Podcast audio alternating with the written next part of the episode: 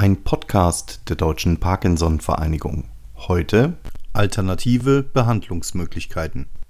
Da wir aufgrund der Corona-Pandemie nach wie vor via Internet unsere Podcasts aufzeichnen, kann es während der Aufnahme ab und an zu Internetstörungen kommen, so dass während des Sprechens die Stimme verzerrt sein kann. Dies bitten wir zu entschuldigen.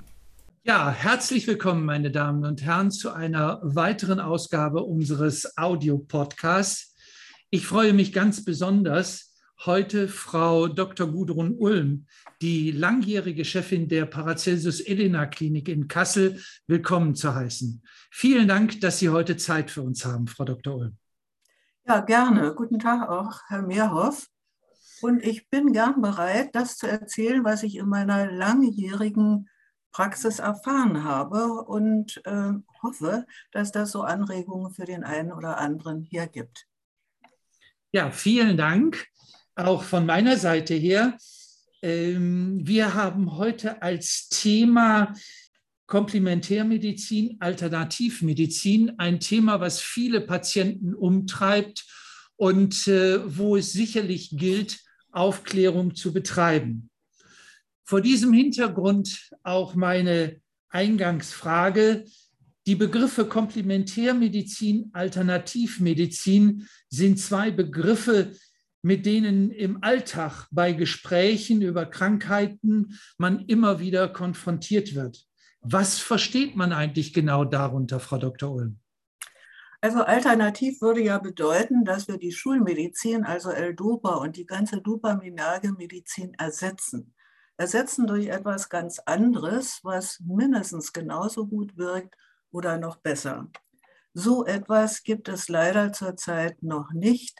Goldstandard weltweit ist die L-Dopa-Therapie, also auch in Fernost, wird mit diesen Präparaten behandelt. Unter Komplementärmedizin verstehen wir unterstützende und ergänzende Maßnahmen. Und hier gibt es einen ganzen Strauß voller ganz unterschiedlicher Maßnahmen aus den unterschiedlichsten Kulturkreisen, aber auch aus den unterschiedlichsten therapeutischen Vorstellungen heraus. Allen diesen Komplementärmaßnahmen, und das möchte ich gleich am Anfang sagen, ist gemeinsam, dass es hier keine belastbaren Untersuchungen oder Studien gibt, die belegen könnten, dass man durch diese oder jene Maßnahme so und so viel an Kardinalsymptomen bessern kann. Es sind mehr Maßnahmen, die so durch Mund-zu-Mund-Propaganda, durch persönliche Erfahrungen weitergegeben werden, manchmal auch einfach dadurch, dass vor Ort, da wo man wohnt, eine Möglichkeit besteht, zum Beispiel irgendetwas wahrzunehmen. Gilt das auch für die Akupunktur? Die Worte hört, äh, Alternativ- oder Komplementärmedizin, dann denken viele zunächst an fernöstliche Maßnahmen. Und hier äh, spielt die Akupunktur wahrscheinlich die Hauptrolle. Akupunktur ist ja als Schmerztherapie auch in unserem Raum bedeutend oder bekannt etabliert. Und es besteht natürlich auch kein Grund, warum Parkinson-Betroffene, die ja vermehrt schmerzanfällig sind durch ihre Haltung, durch den Rigor, hier Akupunktur zur Schmerztherapie einsetzen. Darum geht es aber, glaube ich, hier nicht, sondern es geht eher darum, wie weit kann man durch Akupunktur, und hier möchte ich auf die Urakupunktur kommen, tatsächlich äh, Kardinalsymptome des Parkinsons bessern es war ja um die Jahrtausendwende mal die große Hoffnung, dass man durch Implantate ins Ohr tatsächlich Rigor und Akinese günstig beeinflussen könnte. Wer die Methode nicht kennt, ich will das kurz sagen, da werden in beide Ohren eine Vielzahl von winzigen Titannadeln implantiert, etwa ein bis zwei Millimeter lang, und die sollen dann auch da drin bleiben. Und Initiator war damals ein Dr. Wert aus Magdeburg. Und es schien so, dass einige Patienten vielleicht doch ein bisschen besser wurden in ihrer Symptomatik. Und es ist der DPV zu verdanken, dass sie bereit war, diese Sache sich mal ein bisschen genauer anzusehen. Und es gab dann eine kleine Studie in Saarlouis von einem Nervenarzt, Dr. Teschma, der 2002 diese Ohrimplantation vorgenommen hat an Patienten. Die Ergebnisse sind eben nun leider sehr ernüchternd. Die Motorik gemessen an der UPDRS, das ist so eine spezielle Skala, auf der die festgehalten wird, war praktisch unverändert. Es gab Kleinigkeiten. Der rechte Finger war etwas beweglicher beim Umstecken von so kleinen Stiften, dafür aber die linke Hand schlechter, also insgesamt gar nichts. Was auffiel, war, dass die Patienten einen gewissen stimmungsaufhellenden Effekt angegeben haben. Ähm, wir haben das damals so als Wellness-Effekt gedeutet. Insgesamt geben aber diese ganzen Befunde nicht her, dass man diese Methode empfehlen kann. Ganz im Gegenteil, es gibt auch Einwände von Akupunkteuren seinerseits, die das äh, durchführen, die sagen, wichtig bei der Akupunktur ist immer der initiale Einstich. Das ist der Reiz. Alles andere wirkt überhaupt nicht. Das birgt nur die Gefahr in sich, dass an der Stelle, wo der Einstich passiert, es zu Entzündungen kommen kann, zu Degenerationen dieses Gewebes und dass die ganzen Nadeln herausfallen. Ich weiß, dass trotzdem immer wieder davon berichtet wird, dass Patienten unter dieser Ohrakupunktur doch eine Besserung haben. Kann sein, ich beschreite das gar nicht, aber die Daten, die wir haben, reichen in keiner Weise aus, um hier die Ohrakupunktur in dieser Form zu empfehlen. Was anderes, um das vielleicht gleich anzuschließen, ist, dass die DPV auch bereit war, zur, etwa zur selben Zeit sich eine Qigong-Studie zu fördern. Qigong, Qi ist ja immer das Synonym für Lebensenergie, Chinesisch, also wir haben das auch in Reiki, da ist das Qi für Qi drin. Äh, bei Qigong soll ja die Lebensenergie, von der man annimmt, dass sie in Kanälen, also in Meridianen fließt, am Laufen, am Fließen gehalten werden. Und dieses Qigong ist ja für praktisch alle Menschen jedes Alters geeignet, eigentlich gedacht zur Vorbeugung und Erhaltung der Gesundheit. Bei dieser Studie damals in Bonn, ausgeführt von einem Herrn Wüllner, damals noch Privatdozent, erhielten Patienten einmal pro Woche anderthalb Stunden, das ist sehr viel, sehr lange, eine intensive Qigong-Anwendung. Und die Ergebnisse dieser Studie waren ausgesprochen gut sogar. Dann, wenn sie Qigong gemacht haben, besserten sich die Parameter für Rigor und Akinese deutlich, ganz erheblich. Es gab auch Besserungen beim Schlaf, bei der Blase, bei der Obstipation, aber kein Wellness-Effekt. Und obwohl diese Ergebnisse eigentlich wunderbar sind, reicht das natürlich auch nicht aus, so eine kleine Studie, um hier eine ganz generelle Empfehlung auszugeben, sondern man kann nur sagen, vielen Parkinson-Betroffenen tut Qigong gut. Wer die Möglichkeit hat und möchte, soll es ausprobieren. Ja, vielen Dank, Frau Dr. Ulm. Daneben gibt es ja sicherlich auch Beispiele aus dem Bereich der Yogatherapie und des Feldenkreises. Sind diese Methoden nicht besonders begleitend für Parkinson-Patienten geeignet? Ja, Yoga bringe ich persönlich in Verbindung mit der ayurvedischen Therapie. Denn äh, viele behandelnde Ärzte, die Ayurveda verordnen, äh, sagen, die Ergänzung dazu ist das Yoga. Während die Ayurveda-Therapie als Naturmedizin mehr auf die körperliche Befindlichkeit ausgerichtet ist, indem sie therapiert mit einer Kräutertherapie, mit Höhlenmassagen, mit Darmentleerung, auch einer manuellen Therapie, ist die Yoga, der Einsatz von Yoga mehr auf die spirituelle Ebene gerichtet. Aus meiner Perspektive und meinem Wissen heraus gehören also ayurvedische Therapie und Yoga zu einem Gesamtkonzept einer alternativen, umfassenden Therapie. Und da würde ich gleich Sie, Herr Mehrhoff, fragen, es gibt ja eine Klinik, die hier Ayurveda anbietet für Parkinson-Patienten, die ich leider nicht so gut kenne. Nur höre, dass man da gut aufgehoben ist, aber die Fortführung zu Hause der dort erlernten Maßnahmen etwas schwierig ist. Können Sie denn was dazu sagen? In der Tat, dort hat ja nun lange Zeit Herr Professor Pschuntek gearbeitet, der gerade nach dieser Ayurveda-Kultur seine Patienten, die dort stationär behandelt wurden, behandelt hat. Es hat sich in der Tat gezeigt, dass mit dieser besonderen Form der Ernährung Besserungen in der Symptomatik erzielt werden konnten, aber es vielen Patienten sehr schwer fällt, nach Abschluss der stationären Behandlung im häuslichen Bereich diese Form des besonderen Essens fortzuführen und damit die Erfolge, die im stationären Bereich erzielt werden konnten, sicherzustellen.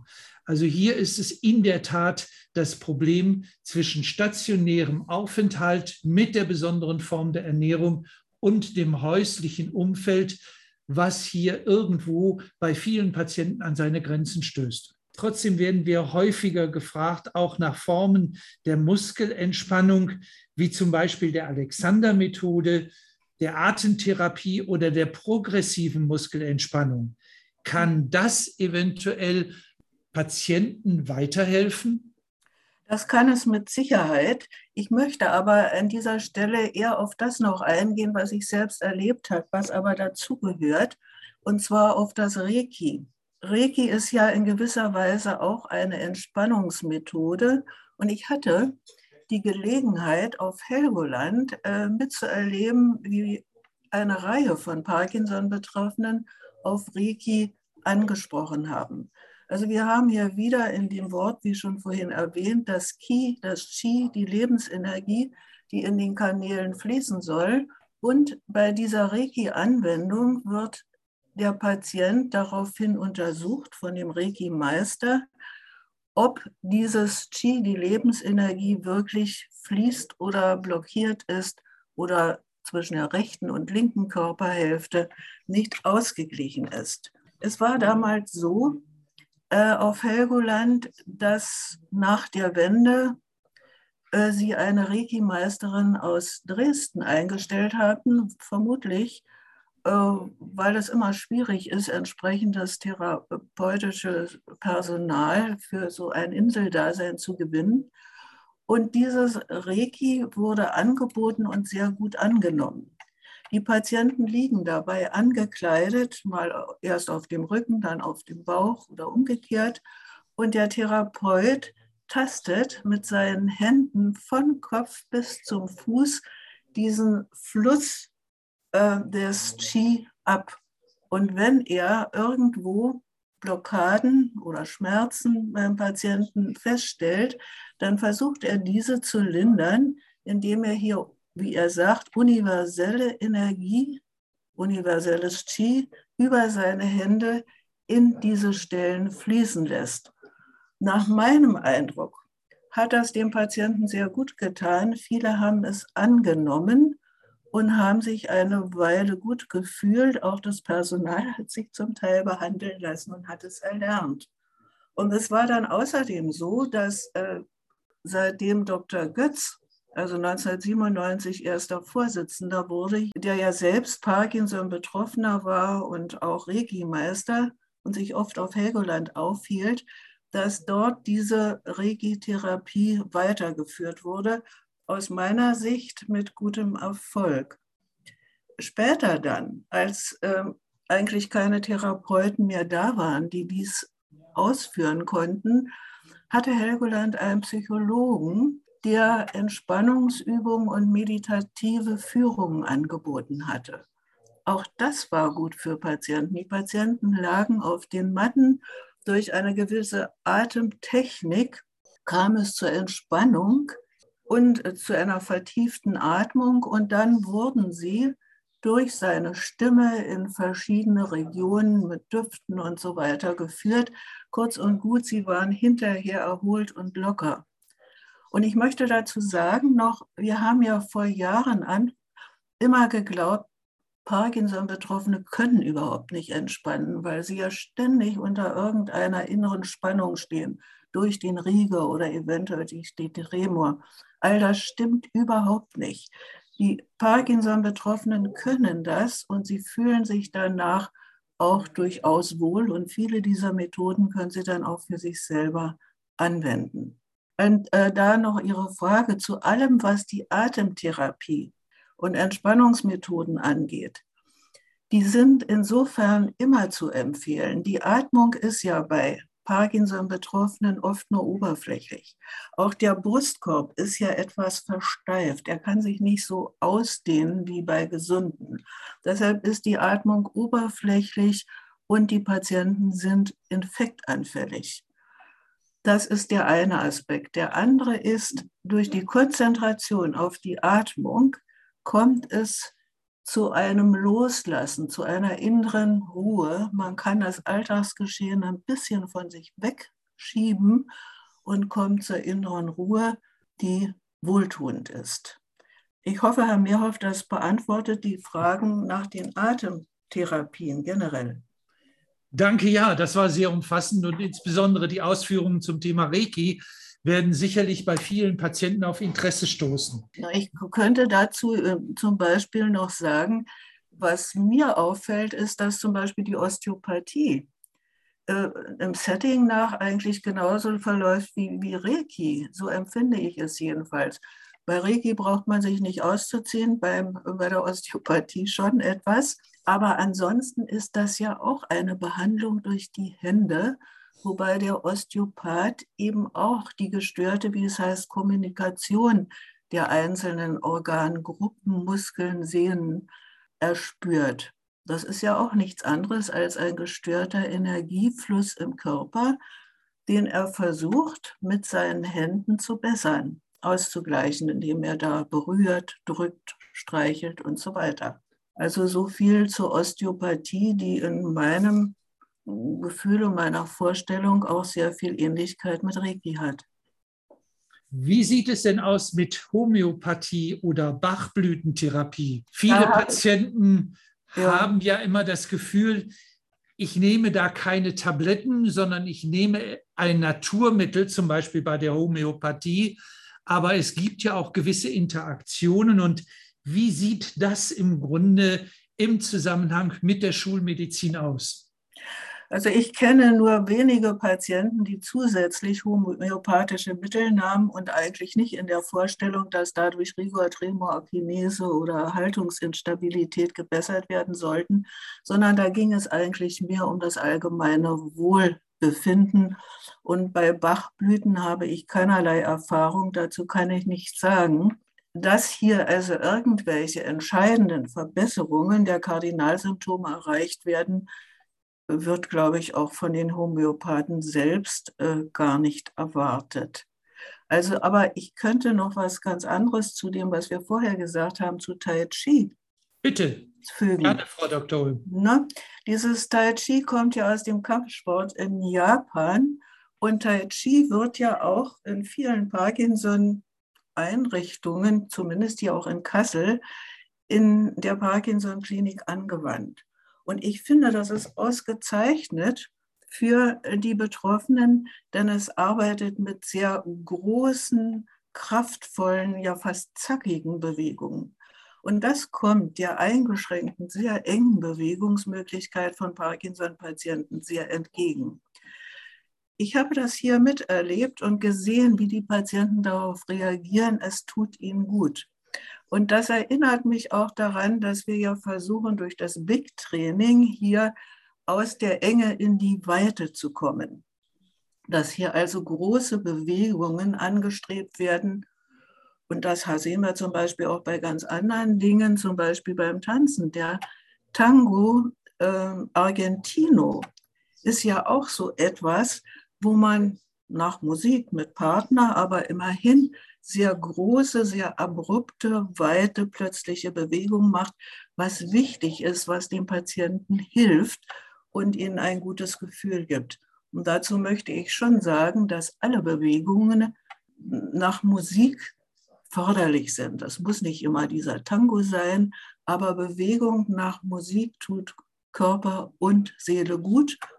Und hier in Kassel ist die Regionalgruppe sogar in der Tanzschule zugange, schon seit Jahren und tanzt mit Begeisterung.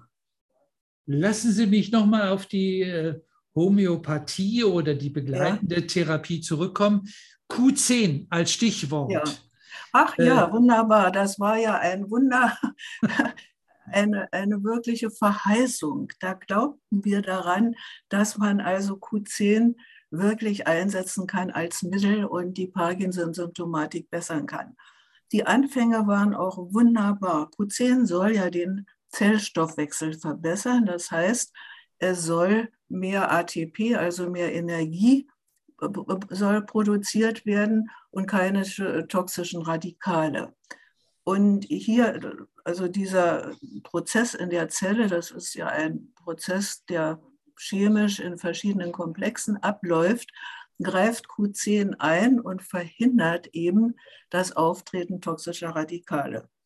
Dieses Q10 sehen wir ja in sehr vielen Cremes und äh, Schönheitsmitteln und da hat es wahrscheinlich doch einen kleinen Effekt, hoffe ich jedenfalls. Äh, es sah so aus, dass es auch beim Parkinson wirklich hilfreich sein könnte, denn im Labor, in der Petrischale, wurden embryonale Mäusezellen, dopaminerge Mäusezellen mit Q10 behandelt und es war tatsächlich so, dass sie mehr ATP produzierten und weniger toxische Radikale. Das Problem ist aber in der Patientenanwendung nachher, und ich glaube, hier war vor allen Dingen die Universität in Dresden äh, federführend, hat sich das nicht bewährt. Und wir nehmen an, dass Q10 leider gar nicht bis ins Gehirn vordringt. Es gibt ja so einen Schutzmechanismus fürs Gehirn, die sogenannte Blut-Hirn-Schranke, und die lässt nur Substanzen ins Gehirn, ja, die sie kennt und von der sie weiß, dass sie nicht schaden. Und Q10 scheint da leider nicht dazugehören. Also das Präparat war schon weit entwickelt, hieß Sanomid, war in flüssiger Form vorhanden und dann doch ein ja wirklich äh, aus, mit dem eigentlich keiner mehr so richtig gerechnet hatte. Schade. Aber dank der DPV, dass sie diese Untersuchungen finanziert und unterstützt hat. Ja, vielen Dank, Frau Dr. Ulm. Zum Abschluss vielleicht noch drei weitere Stichworte mit der Bitte, hier auch noch einige Informationen für unsere Patienten zur Verfügung zu stellen was ist mit Meditation, positivem Denken und was auch viele Patienten machen, dem sogenannten Hirnjogging. Positives Denken ist immer gut und ausgesprochen wichtig, nicht nur für Parkinson-Betroffene, für uns alle. Ähm, ja, Meditation haben wir ja in vielen diesen schon besprochenen Anwendungen gehabt. Diese alternativen Anwendungen zielen ja alle nicht nur auf den Körper, sondern eben auch auf die Seele. Aber ganz generell halte ich Meditation auch für Parkinson-Betroffene für sehr wichtig. Einfach zum Loslassen, zum Lockerlassen, zum Entspannen. Und die innere Entspannung macht sich auch äußerlich bemerkbar. Meditation gibt es ja in verschiedener Weise in der Gruppe, allein, mit Musik geführte Meditation, wie schon auf Helgoland angesprochen. All das ist günstig für jemanden, der sich darauf einlässt. Äh, ich würde gern noch mal ein bisschen Mut machen zum Schluss.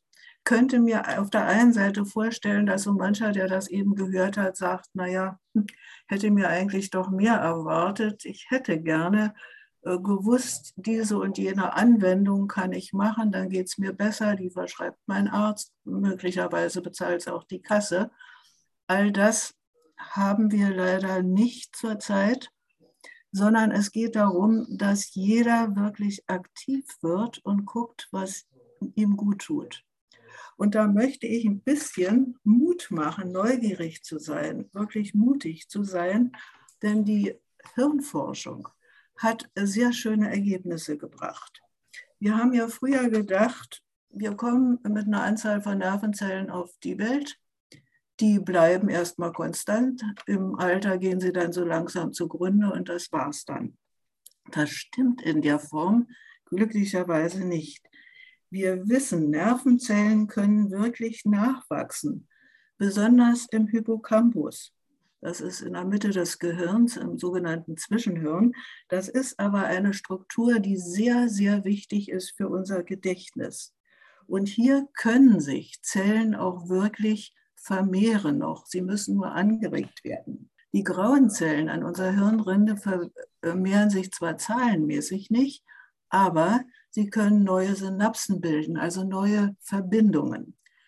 Wichtig ist aber, dass wir unser Gehirn anregen. Es ist nichts Statisches. Es wird eher so dargestellt wie eine Baustelle, die sich auf immer neue Herausforderungen einstellt und einstellen kann. Und das gilt auch für Parkinson-Betroffene.